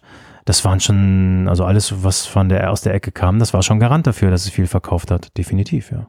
Und Agro war dann eben auch ein Beispiel, wo du gesagt hast, ähm, die sind dann zu Groove Attack gegangen, nachdem du die connected hast, oder wie war dieser diese Zusammenarbeit? Also, weil du hättest ja auch theoretisch sagen können, hey, ich, äh, ich melke die Kuh so lange wie es geht, weil ich verdiene ja daran. Ja, genau das habe ich nicht gemacht. Also dieses Melken, das war, das ist überhaupt nicht, das wäre dem zuwidergelaufen, was ich machen wollte. Ich wollte ja der Kultur möglichst dazu verhelfen, dass sie nicht wieder ausstirbt, sondern dass sie möglichst wächst und den möglichst viel Zugang zu allen Strukturen hat. Und natürlich bin ich nicht der einzige Faktor, der dazu geführt hat, dass Agro Berlin jetzt einen Groove Attack Deal bekommen hat. Nee, die Jungs haben super gearbeitet. Agro Berlin war bereit, weil die Qualität da war und Groove Attack ist durch vieles weichgeklopft worden ähm, und ich weiß nicht, ob ich überhaupt dann Auslöser war oder ob drei Wochen später irgendwas anderes passiert ist, was eigentlich die dann davon überzeugt hat, aber es war definitiv, ich kann mich an diese Telefonate halt noch gut erinnern und an dieses Gefühl, dass ich am Ende von dem Telefon, vom zweiten Telefonat sowas bekommen habe wie, ja, okay, du hast ja recht, ich, ich muss mir das mal wirklich mal angucken, dass ich gedacht habe, okay, ich habe was erreicht. Vielleicht hat er es auch nur gesagt, damit ich endlich aufhöre, ihn voll zu labern. Weiß man ja nicht. Ja, und wie gesagt, wenn ich es nicht gemacht hätte, wäre es vielleicht einen Monat später irgendwie anders passiert. Ich bin ja nicht dafür verantwortlich, dass, dass, dass, da, dass da zwei zueinander gefunden haben, die füreinander bestimmt waren. Ich habe nur vielleicht den Zeitpunkt ein bisschen früher geschehen lassen. Äh, so, dann äh, wurdet ihr eingegliedert bei, ich habe früher mal EMP gesagt, ist das richtig? EMP. So, okay. Ähm, was genau bedeutete das dann, dass du auch deinen Job quasi dann auch abgegeben hast und das nein, verkauft nein. oder? Nein, ja, ja also ich habe meine meine Firma verkauft. Wir waren an einem Punkt gekommen, wir waren sehr groß gewachsen, wir hatten eine, eine Lagerhalle in Köln, eine große angemietet, wir hatten so 10, 12 Mitarbeiter und haben aber irgendwie gefühlt uns auf der Stelle bewegt. Und ich habe vor allen Dingen gemerkt, dass ich sieben Tage die Woche, 16 Stunden am Tag arbeite und es trotzdem nicht genug ist und wir trotzdem keinen doppelten Boden haben, weil ich war komplett investiert, wie man heute sagen würde. Also sprich, ich hatte kein, kein Geld irgendwo rumliegen, was irgendwie mir über irgendeine Notsituation geholfen hätte. Ähm, und es war auch niemand da, der mich hätte ersetzen können, wenn mir mal was passiert wäre. Und ich fühlte mich verantwortlich für nicht nur die Kultur, sondern auch für diese Firma und vor allen Dingen auch für die Mitarbeiter. Und dann habe ich irgendwann gemerkt, so, ey, das geht so nicht weiter und habe dann nach Lösungen gesucht und die Lösung war dann für mich, die ich ergriffen habe, ich habe die Firma verkauft, bin aber natürlich an Bord geblieben. Also ich bin weiter Geschäftsführer geblieben. Ich habe jedem angeboten, der für mich gearbeitet hat, mitzukommen. Ich hatte, für alle Jobs. Ähm, und wir sind dann aber von Köln, wo wir independent waren, nach Lingen gezogen, eine kleine Stadt in Niedersachsen, wo EMP sitzt, ein großer Versandhandel für Rockmusik. Und wir hatten mit denen schon mehrere Jahre gut zusammengearbeitet und äh, daher kannte ich die, ich habe denen vertraut und das war auch ein persönlicher Deal. Und ich habe dann da vor Ort auch alles angetroffen, so wie ich es mir erwünscht habe. Das heißt, ich konnte MC deutlich vergrößern nochmal dort vor Ort. Also wir haben äh, deutlich bessere Kataloge gemacht, wir konnten viel besseren Job machen für die Hip-Hop-Szene, da äh, eine Plattform zu sein.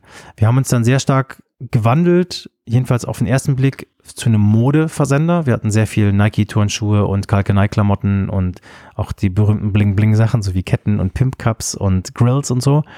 Aber parallel dazu haben wir immer die Tonträger alle verkauft. Ich habe all, allen Leuten, die damals Rang und Namen hatte, habe ich so viel ich konnte Unterstützung angeboten. Wir haben damals unseren Katalog ja gedruckt und mit der Post den Leuten nach Hause geschickt in einer Auflage deutlich ein Vielfaches von dem, was zum Beispiel die Juice oder so an Kiosk gestellt hat oder am Kiosk verkauft hat. Echt noch, noch größer? Ja, natürlich. Wir haben Zehntausende davon gedruckt und 120.000 war, glaube ich, unsere höchste Auflage. Und davon haben wir dann vier oder fünf im, im, ähm, äh, im Jahr gemacht. Und das waren so 260 Seiten, hauptsächlich Produkte, aber da waren auch, äh, waren auch Interviews drin, so Magazin, Magazinteil. Nicht immer, aber vorübergehend war das drin. Aber es war auch allein schon, wer bei uns auf dem Cover war, äh, das war die höchste Printpublikation, die es in Deutschland gab. Parallel dazu haben wir die Webseite betrieben, die auch um ein Vielfaches größer war, eine ganze Zeit lang, als alles andere, was es überhaupt für Medien gab für Hip-Hop, die für Hip-Hop zugänglich waren. Ich habe mal die Einschaltquoten von Viva und die Besucher vom Splash Festival und die Abonnenten von der Juice und so, die kannst du alle aufeinanderlegen und trotzdem war MC dann Faktor 2 oder 3 für eine gewisse Zeit. Wir reden hier über einen Zeitraum, wo es kommerziell gar nicht so interessant war. Also das klingt jetzt so, als wäre es voll das Imperium gewesen wäre. Es war aber trotzdem war es echt noch Untergrund und eigentlich unwichtig so aus der Mainstream-Brille mal betrachtet. Aber aus der, aus der kleinen Nische heraus waren wir absoluter Gigant und Monopolist. Monopolist übertrieben, aber waren wir ein absoluter Gigant. Das MC-Perium ist auf jeden Fall schon mal gesichert. okay, das habe ich noch nicht gehört. Und das habe ich dann, als wir zu EMP, EMP gegangen sind, nochmal ausbauen können, auf eine gewisse Art. Habe es dann aber auch natürlich nicht geschafft, das auszubauen. Also ist ja nicht, dass ich das heute noch erfolgreich betreibe. Ganz im Gegenteil, ich musste das einstellen. Warum weiß ich nicht so genau. Wahrscheinlich, vielleicht war ich nicht gut genug ähm, oder es hat sich überlebt, diese Art zu wirtschaften und zu arbeiten. Und meine Wahrnehmung war, dass die Hip-Hop-Szene MC nicht mehr brauchte. Die Idee von MC war halt eine Plattform zu sein und das war nicht mehr notwendig, weil es waren genug andere Plattformen da. Du konntest zu Universal Music gehen und da deine Musik veröffentlichen. Du konntest deine Platte in den Mediamarkt stellen. Du konntest, du hast das Internet, um, um irgendwie deine Fans zu erreichen. Da war das, was MC wichtig gemacht hat, an anderer Stelle auch da. Und ich hätte dann vielleicht das Ganze irgendwie ändern müssen, hätte irgendwie was äh, Sachen weglassen müssen oder ganz anders kommerziell aufstellen müssen. Ich meine, ich habe exklusive Alben mit Raf Camorra und Prinz Pi und so veröffentlicht damals, weil andere Leute denen nicht zugehört haben. Stell dir mal vor, ich hätte mit denen zehn Albenverträge gemacht damals äh, Sido, Savage, äh, mit all den Leuten habe ich damals Deals gemacht äh, und irgendwelche exklusiven Sachen mit denen gehabt. Wenn, wenn ich damals irgendwie mit allen Verträge gemacht hätte und so imperiumsmäßig drauf gewesen wäre, würde ich jetzt ganz anders dastehen. Aber jetzt ist es so, dass MC ein, ein Hobbyprojekt ist, was noch online ist, mit dem ich nicht viel zu tun habe und ich für mein Geld woanders arbeiten gehe. Aber was war denn äh, der Punkt, wo man dann sagen konnte, okay, irgendwie funktioniert das nicht? Weil äh, gerade wenn du sagst, die Auflage war sehr groß, die Besuche waren sehr groß, was war denn überhaupt das Ziel oder was ähm, hätte euch irgendwie am Leben halten müssen? Also erstmal war es so, dass um uns herum andere da waren, die die Jobs erledigt haben, die wir früher fast alleine erledigt haben. Was ich vorhin meinte mit dem Jam-Kalender. Es gab Facebook wo du deine, deine Veranstaltung promoten konntest. Unsere News-Sache war nicht mehr so wichtig, weil über MySpace sich Sachen eh verbreitet haben. Wir haben bei uns auf die Webseite, haben wir die neuesten Distracks äh, online gestellt oder die neuesten Videos online gestellt. Also zum Beispiel das Urteil von Cool Savage ist eigentlich ein Exklusiv-Download auf MC.com gewesen. Aber es gibt doch jetzt YouTube. Das heißt, diese ganzen Sachen, wofür MC mega wichtig war, wurden durch andere Leute erledigt. Und was übrig blieb, war der Versandhandel. Und auch das haben andere Leute dann auch gut gemacht, allen voran Amazon. Tonträger verkaufen zu wollen einem Zeitalter, wo Amazon aufgekommen ist, das ist relativ sinnlos gewesen. Das heißt nicht sinnlos, aber du konntest damit jedenfalls kein, nicht genug Geld verdienen, um Kataloge zu drucken. Dann Modeverkauf. Auch da gab es andere, die wahrscheinlich einen besseren Job als wir gemacht haben. Auch welche, die uns sehr ähnlich sahen in dem, was wir gemacht haben, aber sie haben es offensichtlich besser gemacht. Und ich habe die Firma im Endeffekt dann beendet, nicht weil das wirtschaftlich nicht mehr funktioniert hat, sondern weil kein Wachstum mehr da war. Und ich mir auch dann die Sinnfrage gestellt habe. Ich so, ey, wenn all diese ganzen Sachen weggefallen sind, wofür ich morgens immer aufgestanden und nachts spät nach Hause gekommen bin, warum ich da so viel Energie reingesteckt habe, wenn das woanders schon erledigt wird und ich dafür gar nicht mehr gebraucht werde und ich dann nur noch Modehändler bin, okay, aber da ist kein Wachstum drin. Nee. Dann weiß ich nicht, ob das das ist, was ich machen will. Und da war es dann so, dass ähm, EMP ist eine Gruppe und diese Gruppe hat mich angesprochen, hat gesagt, Ralf, bei dir ist wenig Wachstum und äh, wir, wir wollen uns verändern langfristig.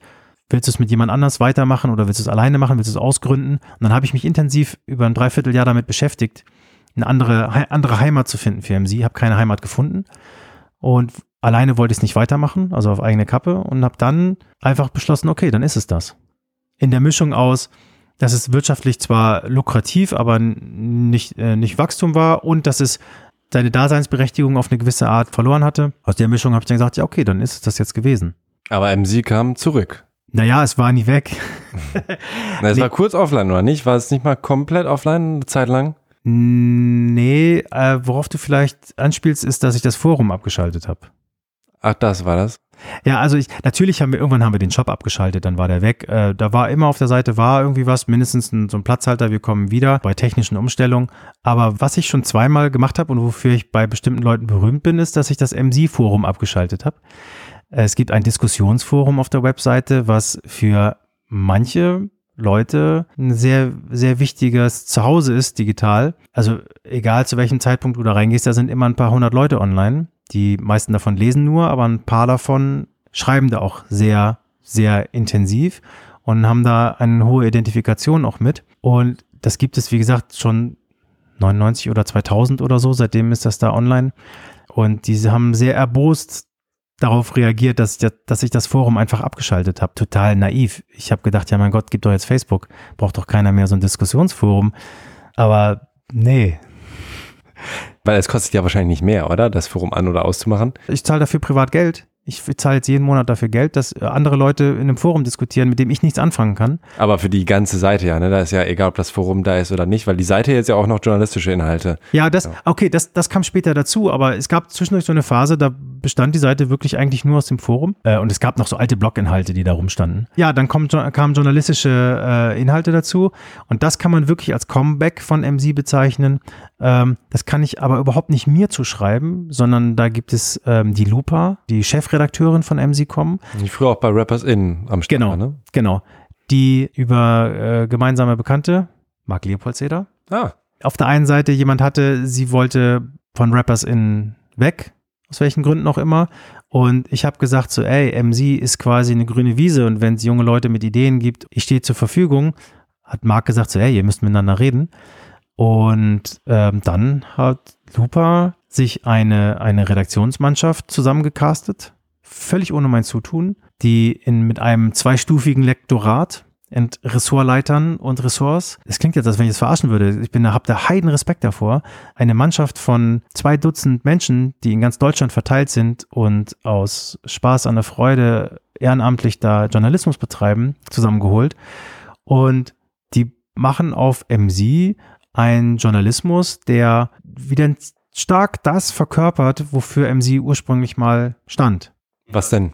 Ja, so, so, so wie ich es wahrnehme, ist ein Auge dafür zu haben, was aus einer kulturellen Sicht her wichtig und erwähnenswert ist. Und auch die Detailtiefe, mit der man sich damit auseinandersetzt, orientiert sich nicht daran, wie viele Klickzahlen das wirklich wahrscheinlich bringen wird, sondern wie interessant der Redakteur das findet, der sich mit dem Künstler gerade trifft und bereit ist, seine Zeit da reinzustecken, dahin zu fahren, den zu interviewen, das abzutippen, äh, das in eine Form zu bringen, sich freigeben zu lassen und dann auch sich den Shitstorm anhören zu dürfen, wenn der dann entsteht daraus. Und das Ganze auf einer Plattform, MC.com, die für viele älteren Semesters äh, irgendwie einen großen Ruf hat. Aber sind wir mal ehrlich, von den Kids da draußen kennt das kaum jemand, denke ich mal.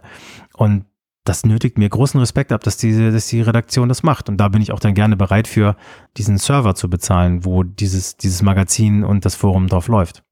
Aber man kann euch ja auch auf Steady unterstützen, ne? Ja, man, an ja, Stelle nochmal. Ja, Steady. Man kann auch diesen Podcast auf Steady unterstützen und sollte das auch tun. äh, definitiv.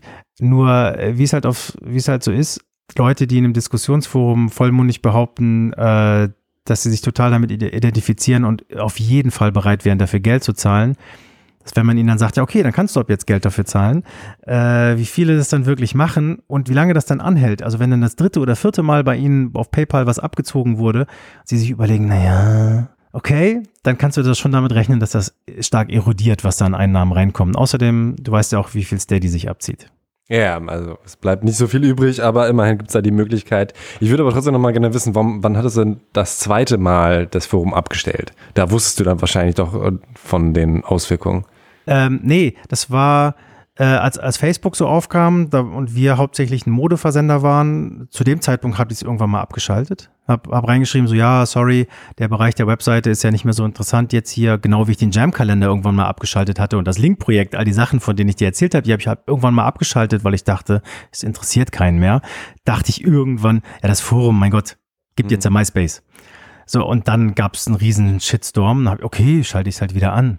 Und beim zweiten Mal war es halt dann halt so, dass ich gedacht habe, so ja, MC verabschiedet sich. Dann habe ich das Forum geschlossen und habe ein, eine Stelle vom Forum neu aufgemacht, habe gesagt, so und hier könnt ihr jetzt alle nochmal, ich weiß nicht wie lange, zwei Wochen oder so nochmal einander Tschüss sagen.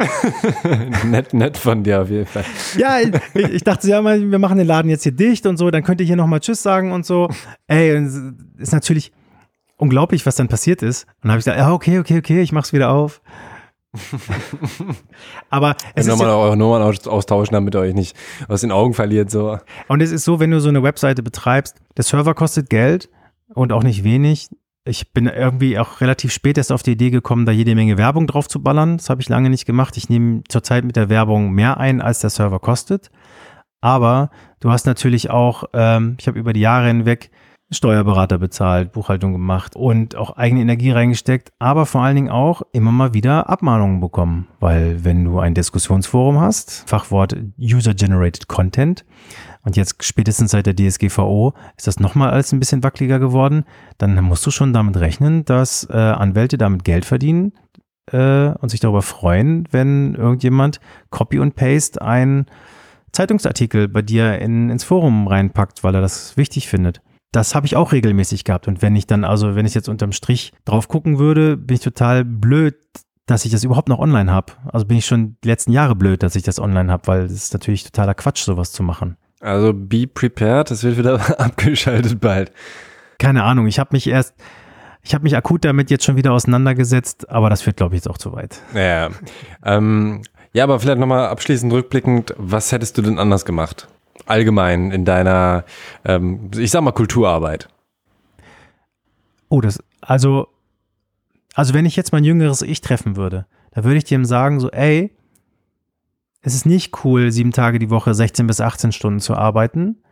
Ähm, achte auf deinen Körper, achte auf dich. Das würde ich sagen. Und dann würde ich sagen, so, ey, und es ist cool, dass du derjenige bist, der die ganze Arbeit am Computer macht, aber achte auch drauf, dass du mal draußen unterwegs bist und mehr mitkriegst von dem, wofür du dich begeisterst. Ich habe vieles nur über meinen Schreibtisch gehen sehen, in Form von Magazinen, Videos und äh, Briefen und Faxen. Ich bin relativ wenig draußen gewesen. Also klar, für Graffiti schon, aber wenig sonst in, in, in der Kultur, als, im, als ich es mir jetzt im Nachhinein wünschen würde. Und ich würde mir zum Beispiel auch raten, Ralf, mach Fotos von dir und deinen Freunden.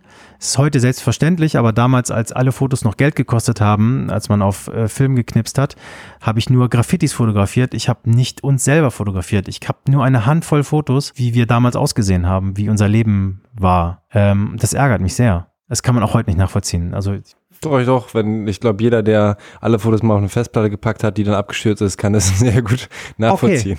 Okay, okay ja, oft, na, stimmt, der kann das Gefühl nachvollziehen, aber ich habe die Fotos gar nicht erst gemacht. Ich würde mir sagen, Digga, mach die Fotos. äh, dass ich sie dann nicht richtig aufbewahre, ist natürlich dann noch was anderes. Aber sonst, äh, was ich so an äh, MC, ne, geil. Also ich war damit jetzt langfristig nicht erfolgreich. Ich bin jetzt kein Moses Pelham, der irgendwie von davon jetzt mega leben kann, hoffe ich für ihn. Äh, bin kein, kein Rapstar, ähm, kein Icy Ice, kein, kein Sammy Deluxe, die hoffentlich davon super gut leben können und sich Häuser kaufen können. Das habe ich alles nicht.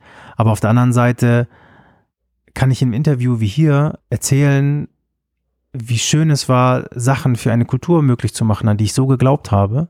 Und die Kultur ist größer denn je und ist das eine der dominierenden Kulturrichtungen global. Und es, ich finde, es wird ständig der Fehler gemacht, das eine Jugendkultur zu nennen. Völlig falsch. Jugend hört für mich irgendwann Ende 20 auf. Äh, meine Eltern sind davon beeinflusst und die sind über 70. Jeder ist davon beeinflusst. Es ist eine weltweite Kulturströmung, die diesen Globus und, und diese Menschheit gerade prägt, wie wenig anderes. Und ich durfte an dieser kleinen deutschen Stellschraube mitdrehen und durfte mich, darf mich jetzt ein bisschen mitverantwortlich fühlen, dass Deutschland so aussieht, wie es aussieht durch diese Graffiti-Publikationen, die wir gemacht haben, dass Deutschland sich so anhört, wie es sich jetzt anhört, dadurch, dass wir den Rap unterstützt haben und dass ich da Teil dessen, dessen sein durfte und dass, dass Leute damit heute schaffen, ihren Lebensunterhalt zu verdienen, da freue ich mich sehr drüber, dass ich das machen durfte. Und es ist alles gut. Bist du also zufrieden mit der Entwicklung bis jetzt und äh, bist auch zuversichtlich, dass sich die Kultur weiterhin positiv entwickeln wird? Oder gibt es schon Punkte, wo du sagst, ah. Ey, es gibt immer was zu kritisieren. Natürlich kannst du immer äh, die irgendwas rausgreifen und drauf zeigen, sagen, hier, das ist aber nicht gut. Und das gab es schon immer. Ich kann dir aus jeder Epoche von Hip-Hop was Negatives erzählen. Die Berliner, die mit Macheten auf Jams gefahren sind. Auch Graffiti an sich hat auch sehr viele kritische Sachen an sich, die man, oder Sachen, die man kritisch betrachten kann. Ähm, aber im Großen und Ganzen hatten wir vorhin das auf der politischen, äh, ist es für mich genauso auch äh, vom, vom Kulturphänomen her. Ey, wenn jetzt ein 14-Jähriger sich hinstellt und denkt, es ist cool, über Kokain zu rappen, äh, dann soll das bitte machen wenn jetzt nicht Rap da wäre, was würde er dann machen? Würde er dann denken, ja, es ist cool, die Schule abzubrechen und Fußball zu spielen oder es ist cool, die Schule abzubrechen und keine Ahnung, was irgendwas anderes, die Kultur hätte ihm was anderes vermittelt. Und wenn Hip-Hop ihm jetzt das vermittelt, also das wäre nicht das, was ich ihm raten würde oder was ich gut finde, aber wenn es so ist, ja mein Gott, also ist, du, du triffst einen sehr wunden Punkt natürlich. Das ist aber auch der Größe von Hip-Hop geschuldet. Denn ich bin der Meinung, zu meiner Jugend musste ich suchen, um Hip-Hop zu finden. Also ich habe die Fernsehzeitung jedes Mal, wenn sie reinkam, durchgeblättert habe, alles durchgelesen, ob irgendwas nach Funk oder Hip-Hop oder, oder so klingt, äh, irgendwo im Abendprogramm, um mir es dann anzugucken, weil es kein Content gab, wieder vor Internet. Und heute ist es ein Stück weit ähnlich. Du hast ein Meer von fragwürdigen, schlechten oder jetzt nicht herausragenden Kulturerzeugnissen, die auf dich einprasseln, sage ich jetzt mal, und du musst nicht, nicht so eklatant, aber du musst auch suchen. Du musst dich auch dafür interessieren. Du musst die Qualität auch dann verstehen, begreifen und hingehen aktiv. Und du kannst, ich weiß nicht, wie sehr ich da recht habe, aber ich lebe in dem Gefühl, du kannst in jedes Jugendzentrum von Deutschland gehen und da wird es Breaker und Rapper geben. Und hör denen zu. Du wirst was lernen über sie und ihr Leben und du wirst Menschen sehen, die sich, die sich kreativ mit sich auseinandersetzen und die Kunst erschaffen. Und das ist Hip-Hop das jetzt irgendwie lelele irgendwo äh, aus, aus, äh, aus, irgendwelchen Radiosendern äh, rausträllert und äh, dass es nur noch um Autos äh, irgendwo auf YouTube geht und, und, und Drogen und so.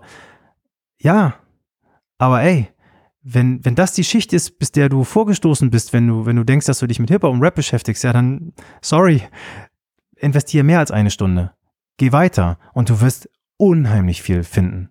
Und diese Tiefe, diese Reichhaltigkeit, das ist für mich eine wahnsinnige Qualität an Hip-Hop, die mich vieles ertragen lässt. Und ich merke gerade, wenn ich so spreche, äh, wir waren vorhin bei dem Thema Sexismus. Wenn ich sage, du siehst die Jungs im da breaken, natürlich bin ich super froh darüber, dass es heute gefühlt genauso viele Mädchen und Frauen sind, die sich damit identifizieren und auseinandersetzen. Etwas, was zu meiner Zeit nicht gab, als ich damit sozialisiert wurde, wo ich super froh drüber bin, dass es das heute gibt. Auch das für mich völlig selbstverständlich zu Hip-Hop dazugehört. Etwas, was wir relativ spät lernen, offensichtlich, aber was natürlich mit drin ist in dem System. Da gibt's nicht wie im Fußball äh, eine Männerliga und eine Frauenliga, die dann irgendwann eingeführt wurde, weil die sollen ja auch spielen. Nein, nee, nee, nee, nee, das gehört alles dazu, weil ist doch egal, wer du bist oder wo du herkommst. Es kommt darauf an, was du machst. Das ist Hip-Hop. Ja, ist doch ein wunderschönes Schlusswort. Wenn du nicht noch was hinzufügen würdest, bin ich auch schon durch. Ähm, ich wollte dir danken für deinen Podcast, für das, was du machst. Ich finde es klasse, wenn man sich so ernsthaft mit Themen auseinandersetzt und äh, auch dieser, zu dieser Kultur so positiv und so konstruktiv Beiträge leistet. Ich hoffe, das klingt jetzt nicht cheesy, aber es, ich meine. Aber, aber trotzdem vielen Dank. Gerne. Aber wenn, wenn, wenn, wenn du mich fragst, was ich sonst noch hinzufügen wollen würde, das wäre das. Okay, vielen Dank, Ralf Kotthoff. Gerne. Das war's schon. Hat ja. Spaß gemacht, oder? Ja. Oh, ja. Aber das will doch wirklich keiner hören, oder? Also ich kann mir, also wenn, wenn du das, also wenn du das jetzt ungeschnitten veröffentlichst, da kann ich mir doch nicht vorstellen, dass irgendjemand sich die, wie lange haben wir geredet? 1,43. Es geht, da redet äh, Jan W. mit dem Kottern länger. Zur Erklärung, Jan Wehn und Kotaro Dürr machen den A Little Something Podcast und der ist recht lang. Und Jan Wehn hat Ralf Kotter sogar vier Stunden interviewt. Für das Buch könnt ihr uns hören, eine Oral History des deutschen Rap. Das kann ich euch auch sehr empfehlen. Ich danke Ralf Kotthoff, aka MC Ralle, dass er sich so viel Zeit genommen hat und auch sehr offen gesprochen hat. Ich bin ganz ehrlich, über viele Dinge hatte ich mir noch keine Gedanken gemacht und in manchen Punkten habe ich mir auch noch keine Meinung gebildet. Früher fiel es mir leicht, stumpfe, sexistische Musik zu hören, habe mich sogar cool gefühlt, dass ich Songs mitrappen konnte, die auf dem Index gelandet sind. Ich hatte da gar kein Bewusstsein für und wollte irgendwie meinen Eltern zeigen, was ich für harte Musik höre und eben auch für ein harter Typ bin. Es hat dann aber gar nicht so lange gedauert, bis meine Mutter dann mehr Sido und Bushido als ich gehört hat. Die waren mir dann schon wieder zu soft geworden. In den letzten Jahren ist es so geworden, dass ich oft keinen Spaß an Rap habe, der mir zu plump ist. Storytelling ist das eine, aber wenn es nur darum geht, einen idiotischen Satz an den nächsten zu hängen, habe ich da keinen Bock drauf. Und wenn die rappende Person auch im Privatleben sexistisch und gewalttätig handelt, dann will ich der Person eigentlich keinen einzigen Spotify-Play schenken, egal wie gut mir der Song gefällt. Auf der anderen Seite will ich Musik auch einfach mal nur hören, ohne mir Gedanken über VerfasserInnen und mögliche Auswirkungen des Songs zu machen. Wie gesagt, ich habe da meinen Standpunkt noch nicht ganz gefunden, vielleicht ihr. Ich freue mich über euer Feedback und ich hoffe, euch hat das Interview gefallen. Ich freue mich natürlich auch, wenn ihr den Thematak Podcast abonniert und teilt oder wenn ihr mich auf Steady oder Patreon unterstützt. Mein Name ist Tobias Wilinski. Vielen Dank fürs Zuhören und bis bald.